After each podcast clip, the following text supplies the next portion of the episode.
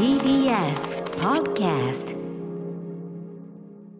はいということで月曜になりました。熊崎さんよろしくお願いします。よろしくお願いいたします歌丸さん。今日はスタジオに参上しておりますからね。はい、熊崎君ねお忙しいというかいやいやいや。どうですか？この週末は。週末あの神宮球場って、うん。あの神宮前にあるあの神宮球場えで、えベイスターズの主催試合があってベイスターズジャイアンツの、えー実況があって、はいはい昨日ですね実況しました。お疲れ様です。はいおはい疲れ様です、ねそのイベントにタマさんも出てそうなんです、土曜日日にちょうど BSTBS で、まあ、タマさん番組やられているという関係もあって、BSTBS の表彰みたいのがあってプレゼンターでタマさんが出てきてははいはいい。なんかこう神宮球場でご挨拶もさせてもらったんですけど、ええなんかきお お互い気恥ずかしい感じの な会うべきところじゃないところで会った2人みたいなこのおオフィシャル感。そうなんですよね。ちょっとやっぱりか、ええ。あのかしこまった場こなんですかねんなところで会っちまったなみたいなタマさんのそういう感じもあって。別に、ええ。別にいいタマさんがなんかちょっとねなんか神宮球場にいることについてなんかちょちょっと恥ずかしそうにしてらっしゃったんです。なんなんですかね？タマさんタマさんの島よりはちょもうちょっと都会寄りってことなんですかね？ちょっとそのあたりはよくわからないんですけど。生粋の東京っ子ってとこやっぱ買われてのねキャスティングだと思うんですけど、はい。それはね、はい。うん。まあタマさんもそうですねあ熊崎君もお疲れ様お疲れ様でした。着々とねこうね近づく。あ来週にだからあれですよ。あなたのあの一足先の誕生日プレゼント。あすみません私私ですから。19日19日。だから。あそうき日々真央かなさ誕生日ですねそう今日今日がね日比ちゃんのね、今日が日比ちゃんの誕生日おめでとうございます。おめでとうございます。まあそのとあの誕生日のねその熊崎君の当日はもうあのオリンピック本もう向けてね、もそうですねちょっとということで。番組をお休みしないといけないあちらの世界に行にってしまうということなので、その前にですね。一緒ですよ世界は一つ。世界は、まあ、すぐそばのね、ええ同じ空の同じ空の下で同じこのねコロナ混じりの空気を吸っているのにということなんですけどね。一緒の世界ですから。仲間ですよ我々は。分かってますよ、ええ。あなたの言い方に含むところがそれに俺も引っ張られるんだよそのそのノリに。ねまあそんなこんなでございまして、はい。私もちょっとこの週末ですねいろんなものをちょっとチェックしたりなんかしてそんな話もね、ええ。あとはその部屋の片付けが全然進まないという話とかね。お疲れ様辛いですなんて話もねしたいと思っております。行きましょう。アフターシックスジャンクション7月5日月曜日時刻は6時2分です。ラジオでお聞きの方もラジコでお聞きの方もこんばんは。TBS ラジオをキーステーションにお送りしているカルチャーキュレーションプログラムアフターシックスジャンクション通称アトロク。パーソナリティは私ラップグループライムスターの歌丸です。そして月曜パートナー TBS アナウンサー熊崎和人です。あそうだ。週末といえば私あの期日前投票しましたけど、はいあの東京都議選がね、はい。ありましてもう結果がね皆さん出まして、そうですね。各種、えー報道番組とかもね、はいはい。あのさっきのセッションでもねそのあの結果の分析なんかしてましたけど、私もまあ当然その行ってまいりましてですね、あのー久しぶりに久しぶりにじゃないんだけどさ自分の選挙区でこうなんていうかな割とこうあこうなるといいなっていうようなちゃんと結果が出たというか手応えなんかこう、あ選挙行ってやっぱりやっぱそのね都議選とかになるともう人数もさ割と生々しい数っていうかそうですね。ね、数万単位とかだったりすると、で数万何人とかだったりするとあこれこれ俺俺俺みたいなさ。結構リアルに見えますね。そうリアルに見えるから、はい。やっぱそのああなんかこう行ってよかったなみたいなことがね、ある選挙でございました、ねでもそのさあのすいませんねあんまりこのねあのそういうようなさこう政局の話なんかしないけどなんか終わった後にこういろんなこうさこうどうしてこうなったみたいな分析とかするじゃない？そうですねまあまあ、こんな後付けなわけでこれ全部さ、はい。はいそれでそのなんか例えば自民党が結局その予想してたよりはその伸びなかったというかっていう感じだったんですかね。過半数におあのおなんていうの自公の連立で及ばずみたいなことをやってでそこの分析今もテレビでまさにさなんか小池さんの影響がなんとかとかさ言ってんだけどさ。いやもちろんそういうところもあんのかもしれないよ。その小池さんのあれに同情票がいったみたいなこと書いたんだけど、いやもちろんそういう面もあんのかもしれないけど、はい。あの小池さんが強かった一点張りでなんかそのなんていうの？自分たちを顧みるとかしねえの？みたいな。まあなねどうどうなんでしょうね。なんでこういうことになってるかっていうかその当然今のいろんなありさまとか、まあ、はっきり言えば自民党ですけど自民党のその政権自民党のいろいろ言ってきたことやってきたことに対していはい。ろんなことが溜まってて、何かしらもこうやっぱその選挙投票という形でものを言いたいという、まあ、当然我々の権利だから、まあそうですよね。っていう人が多くてだからこそ共産伸びる、立憲伸びるみたいなのも含めてのこの結果だと思うんだけど、はいやっぱなんか口を開きゃ小池さんがすごかったすごかったとか言ってなんか関係者のコメントうん、みたいなのそうそうそう、が出ますね何その何そのなんていうのざっくりしたその責任転嫁っていうか、まあね小池さんが強いんじゃしょうがねえみたいな。他何か言ってるのかはちょっとわからないですけどね、うんまあまあもちろんその出てくるいろんな出てくるほどったりするそうそうそう。ね。だからまあ報道のくくりもよくねえのかもしれないね。その総括として、ちょっとねわからないですけどね。そう総括としてそういうやり方なんか言い方されてもいやなんか全然そういうんじゃないんですけど、まあ、みたいな。そこだけ聞かされるとっていうところはありますよね。いや俺全然少なくとも俺は全然そんな感じじゃないんですけど、みたいな。で多分僕みたいにな同じく考えるような人も多いでしょうし、要するにその受け皿としてその都民ファーストに行くかどう行くかっていうところは選挙区によっても当然違ったと思うんだけど、はい。あのーなんかねだからちょっとそのその後の総括みたいのを見ながらはあ？みたいな思ったりはしたんで、ええ。いつもさそのさこのまずその地方選挙の結果でさこれでねその全国のさその選挙のあれが占うとかさ、はいはい。なんか国民の信託を得たとかさ、はい。ちょっと待てよとそれはそれこれはこれだったりもするんじゃんと。なんかそのね、どうん。どれぐらいなんかその相関関係というかねどれぐらい本当に結びつくのかって誰かなんか研究の成果とかないんですかね。大きいもので見ればそうなのかもしれないけど、そのやっぱ一票いね一票といえどそのさ権利を行使した側としては俺はそんなつもりはないよと。まあね ね、って言いたくもなることはそうありますよね。そうなんですよ。まあだからやっぱ結果見るとそりゃそうでしょうねっていううんうん。風な、ある程度こうなんか僕的にはもう予想なんていうのそうなるよねってまあいう、想定のうんまあ、もちもちろんその、ね、ある程度の一定の自民その支持層がいて、はい。公明支持層がいて、うんうん。えーでもその上でいろんなことを言いたい人が、まあ、こういうバランスになるんじゃない？みたいなはい。感じしましたけどね、だからなんか意外だ意外だって言ってるのが意外に感じるんだよね、うんうんうんみたいなことですよ、ね。外と言わないとやってられないみたいなところもあるんですかね。そうなのかなって言って、そうそうそういうそのわからないですけどねこれは憶測の範囲ですから。そうだね。そうだね。確かに、はい。はっきりてめえらが悪いなんてことは言えないはい。立場なのかもしれないよね、それはね。まあねいろんな いろんなしがらみとかもあるんでしょうしわからないですけども。そうね。いやいやつまあつ一投票いや者のもちろんです立場として考えはもちろん立場としてこう言いたいこととしてはそういうことがあるなということですよ、私は別に物事をそんな俯瞰してみもう地べたでも10円をしてないかなって思ってね。常にその 常に10円をしてないかな100円をしてないかなってそういう視点でしか物事を見てませんから。ええもう10円落ちてる社会100円落ちてる社会ね、届けろってことなんですけど。ただね。ね そういうことです、もうダメだ。もう言えば言うほどねこう私のそういうところが見えますから、ね、いやいやいやそんなことうんございません。ちゃんとすダメです。あの落としたものは届け特に9万円8000円とかそういうのはですね絶対に届けてくださいね。何かのお金なんですからそれはね。そうですね。それぐらいの額になりますよね。そうです。だからその 9, 9万8000円も10円も100円も同じです一緒です。えお金はお金。9万そう10万10円100円の収ねその集積が9万8000円になるわけですから、はい。なぜこの9万8000円という具体的な数字かというのは私のもう私の問題なんで、うん。それはその私の私の個人の問題なんで。そんなええ。そんなのは皆さんに言わなきゃいけないんですか、はい。それはね、まあ、言ってるじゃねえかっていうのはね、ええここまで来たらみうんな、ん、そういうことです、はい。すいません。ね。えあれですよ。だから俺のなんかタクシーで移動してたら都内ね、はいはい。あのやっぱ国立競技場のところ来るおとーなんか知んないけどいなんかいつも通るとこが通行止めになってたりして、なんか通行止めのあの説明とかなくて突然。いやいやまあまあオリンピックのまあまあまあ想定する限りはそうなんでしょなかうんけど今風船飛ばしたりしてるでしょ？なんか監視するみたいな。なんかいろいろな噂はインターネット上妙な動きを監視するななんつってね、はいはいふ風船飛ばしたりなんかしてるから なんかそういうことをやってたのかなって思うんだけど。音なんか聞こえてくるっていう話もね説明してよと。何なんだよ俺その、まあこれ通行する側としたら死活問題ですよね当然タクシーとかだったりするか本らちょっと運転手さんどうしようってこうやって遠回りして遠回りして当然その分の料金誰が責任取ってくれるわけでもなくもっと手前で行ってくれよと。だったら246から行ったんだよみたいな。そういうのはありますよね。だからなんかこうね、今こういうご時世だからはい。あんまり大っぴらにわーわーやりたくなくてってのあるかもしれないけど、当に気持ちは分からんでもないですけどそれによってねこう迂回せざるを得なくなるそれが不健全じゃない。だからそのやっぱり人もいますし。熊崎君のその実況のは、ね、あの晴れ舞台っていうのをもう大応援したいっていうのも山、もうはい僕はもうアスリート以上に熊崎君を応援するためにそれはオリンピックは楽しみにしてますけど同同時にねこうなんていうかこう全面的にわーっとは言えないこのそうね。まあでで熊崎君も言えない、ね、いや僕もそうですよ。なんか結構それこそもうアスリートの皆さんとかもやっぱり出るからには一生懸命なんですけど全面的にねこうそう騒っていうわけにも当然いかないですし、ねだからちょっとねこうなんかみんなそうですよね、うん、なんかそのなんかこうはっきりした物言いになんてねえなって思う人もいるかもしれないけど、まあそれは熊崎君とかの立場っていうのを考えればとかさあるわけよ。うん、でそれは電波飛んでないとこではいろんなねこう話をしてますよそれはね。もちろん。もうん、だけどさそれはなんか困ったもんだと思うよそれは。ねえうん。まあ一つにはそういうのの我々もあるんじゃないですか？そういう都議選の結果とかはなんかいろいろみんな思うとこあってさ。まあそういうことはね、うん。当然反映してくるでしょうね。そういうことですよ、はい。うん。まあ、そんなこんなで、えっと、常にですねその100円落ちてないか10円落ちてないかというね、えー面白い何かなないかなと、はいえー好奇心が。なんか漫画とか落ちてないかなみたいな、そういう気持ちでこう道端を歩いている私なんですけども、ええ。っと、今もっぱらそんなにね出歩きも推奨されない中、まあね。なんか面い白い映画でもやってないかなと思って、はいはい。えー配信のあれとか見てると、テレビで、まあ、今さすごくこうあの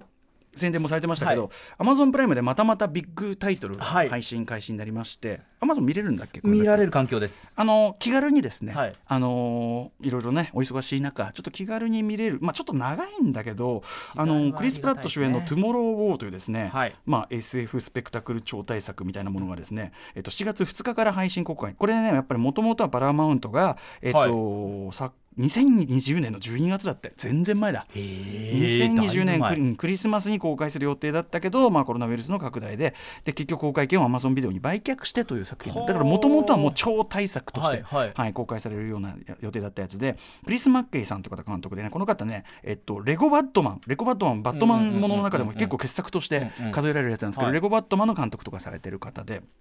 あのこれを見ました。はい。面白かったです。あの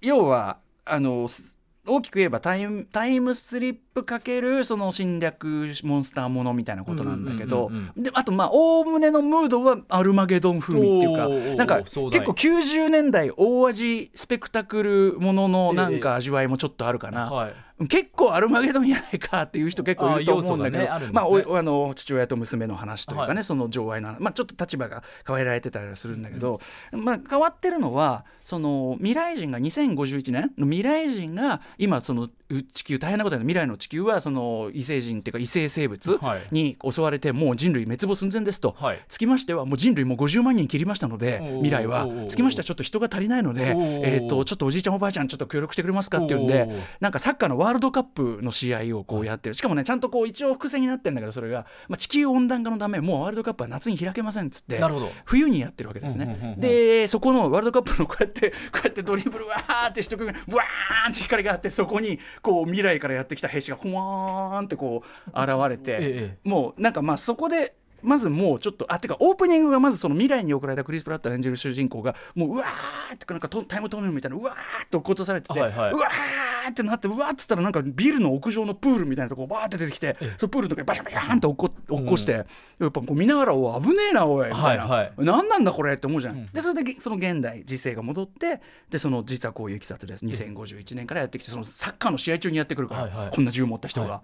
もうテロだっていう感じじゃない。で、あのーかおじいちゃんおばあちゃん聞いてくださいなんつってこうあ演説して。でなんか知んないけどみんな、ま、納得してですね、うんうん。あの納得してうん。その全世界的にその軍隊組んで徴兵して、はい。でどんどんどんどんでもやっぱなんか未来行くたびにもう人が減もう強くて減っちゃってどんどんどんどん徴兵されてどんどんどんどん送り込まれていくわけですよ、一応1週間だかな10日かな、はい。っていう兵役で。行かな赤紙が送られてきて行かなきゃいけないんですよ、ええ。でもいまだかつてないほどこういうその宇宙人と戦うものの中でいまだかつてないほどそのそれこそこのコロナウイルスの騒ぎになる前だけどこういうなんていうのそういうワクチン会場に集まった人々みたいな、はい。普通の本当にあのぜ動けねえだろあんたっていうような体型のこういう人とか普通の人がはいはいもうだからい。まだかつてないほど超心もとない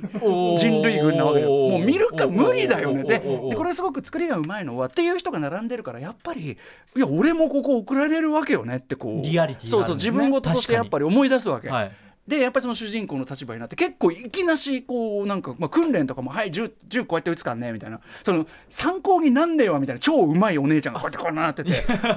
これ何も教えてないよねはい事実上みたいな、はいはいでそのずさんな状態でめちゃめちゃずさんなのはい。言っちゃえば、で「はい未来送ります」って言ってオープニングのわーって落っこちるところになんだけど案の定あの案の定いやめちゃくちゃ危ねえじゃん。これもうてかそのエイリアンよりこの未来に送り方が危ねえじゃんっていおうこっちの懸念をもう実現。だからあの未だかつてない地獄のようなタイムトラベル先に視聴へー。これがまあまず最高爆笑ポイントで、はいはい。だからでその現代社会では当然そのもうめちゃくちゃ人死んでるし、え。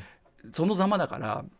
もうめちゃくちゃ反戦デモが起きてるのね。えまあ当然そうはなりますわ。我々の戦争ではないなんつって、うん。おっしゃる通り。そう。まあ、気持ちはこんなずさんずさんな状態でしかも賞賛もないまま送られて、という中でクリス・プラット演じる元軍人にしてえーっと今はなんだっけそういうエンジニアなんかあの学教師をやっててみたいな。なんかそういうような人で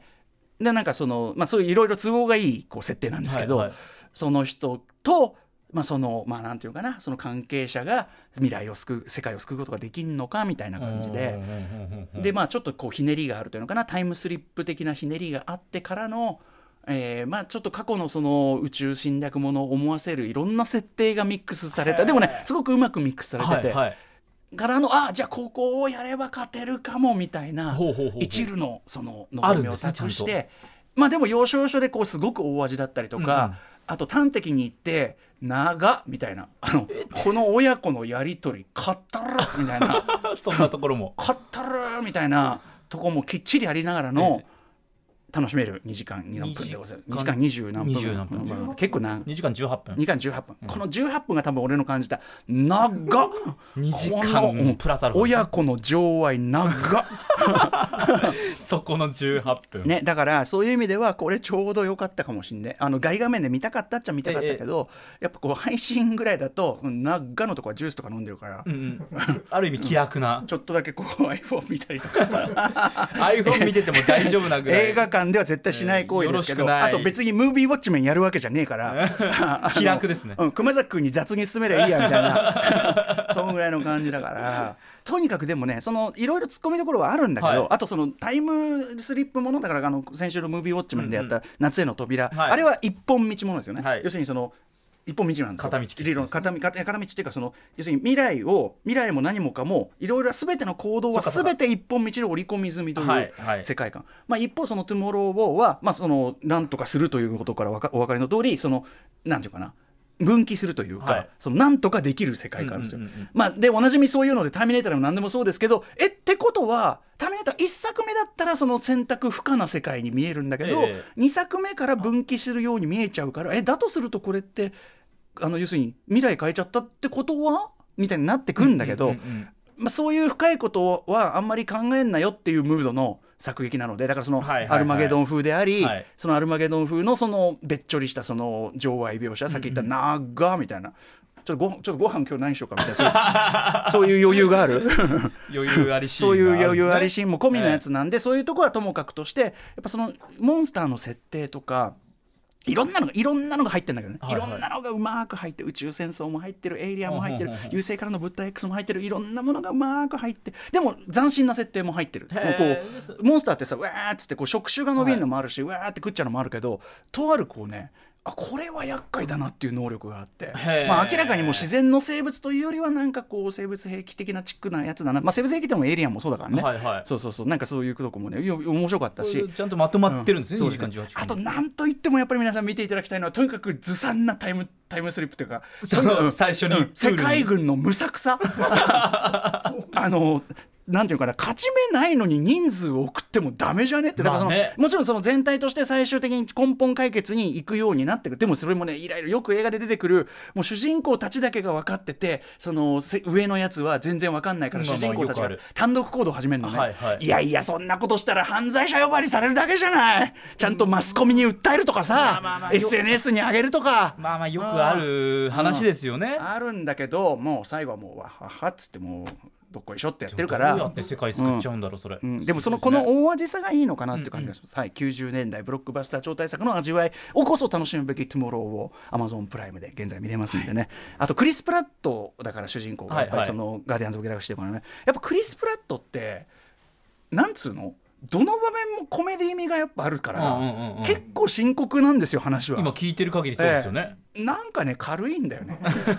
それいい意味いい意味でいい意味でいい意味で。そう。なんかクリス・プラットだしなみたいな。ななんかそのクリスうわーっつみたいな戸惑ってんのもなんかコメディ味があって なんかあんまり深刻になんない、うん、そこがいい意味、はいい、いですね、はとにかくそのねずさんなタイムスリップとあとやっぱそのね徴兵の時の集められたややつらのその気分。うわーだからその徴兵って嫌だなと思う。つくづく。しかもリアリティがあるそう行かされ行くしかないんんですけどそれはで行かないといろんなことでも結構ひどいのそのもう勝手になんか腕輪かなんかされちゃって。ひどいんだけどさ、はいはなんかそのあーやっぱ徴兵って嫌ねみたいな、うんうんうんうん。でもまあその未来のためだって言われりゃまあそうなんだけどもうちょっと手ないんすかみたいな。やり方やり方あるしやり方あるし同じ戦士でもこれは勘弁だなっていう。でも戦争ってこういうことかもねと思うもんね。やっぱりその、ね要するに数数どしゃってそれこそはい。ノルマンディー上陸だってなんだってそうだけど数どしゃって送って、まあ一定数はそれは死にますよ、はい。みたいなさ、はい。そういうことじゃん戦争ってさ、はい。はいだからいやーねと思いました。最初からだから手考えてからなんか動いてよ。そこまではなんかこう守りに徹するとかあんじゃんなんかさ。いきなり無策うん。であとそのいきなりそのなんかサッカーの会場に登場するとか危ねえし、まあね。ドリブルしてたから今。ぶつかるとこだったからねちょっとね。本当落ちる場所とかは設定で決められないんですか？いやそのなんかねあるんですか？なんかなんかこれ見ればなんかね事故ですみたいなすごいざあーずさんなそういうことね。ああーもうちょっとちょっとちょっともう今すぐもう今今みたいなこと言われて え今っすか？今今今？みたいな。その辺もねえー面白そう。えー面白いですよ。ははい。い、あのアマゾンプライムで見れます。トゥモローウォーのずさんなお話お送りしました ということで、えー本日のね面白を発見して紹介するカルチャークリエーションプログラムアフターシックスジャンクションメニュー紹介ですこの後すぐはカルチャー界の気になる人物動きを紹介するカルチャートークのコーナーです。今日は月1レギュラープロ書評家プロインタビュアーの吉田豪さんです。アイドルのセカンドキャリアについてお話ししてくださいます。はい、えーそして C から日替わりでライブや DJ をお送りする音楽コーナー Live Direct。今夜のアーティストはこちら。マッサンバシリのラッパーシンガーマッサンと音楽ユニット i-dep としても活動しているプロデューサーソングライター DJ の中村宏さんが結成したユニットノーワンが番組2度目の登場となります、はいえー先週6月30日水曜日ファーストアルバム「 Trial and Error」をリリースされたということでスペシャル DJ ミックスを届けてくれます。はい。そして7時40分頃からは新概念提唱型コーナー「イキリ言動」あなたがついやってしまった〇〇イキリな投稿を紹介していきます。そして8時台の特集コーナー「ビヨンドザカルチャーはこちら。クラシックのあの名曲もかつてはめちゃくちゃ酷評されていた。当時の酷評を知り今の我々はそこから何を学ぶべきか考える特集。by 影原志保白沢達夫。はいもうまあいう説明不要ですね、はい。ベートーベンの交響曲第9番通称第9でございます、えー2018年12月には音楽ライター小室孝之さんになぜこの曲がこんなにも人を挙げるのか、まあ詳しくとにかくストーリー構成、はい。最後の今のここのところ、このドカ上がりということをね本当にあの分かりやすく詳しく解説していただきました。素晴らしかったですけどね、はい。えーあじゃあなるほど名曲だって思うじゃないですか、ええええ。なんですが実はこの曲も発表当時は大変なことになっていたということですね。大酷評を受けていた、はい、あの当時の音楽新聞のちょっと情報ですと意味不明醜悪悪趣味はっきり言って有害などなどこういう意見があったそうですよ。わかる気もします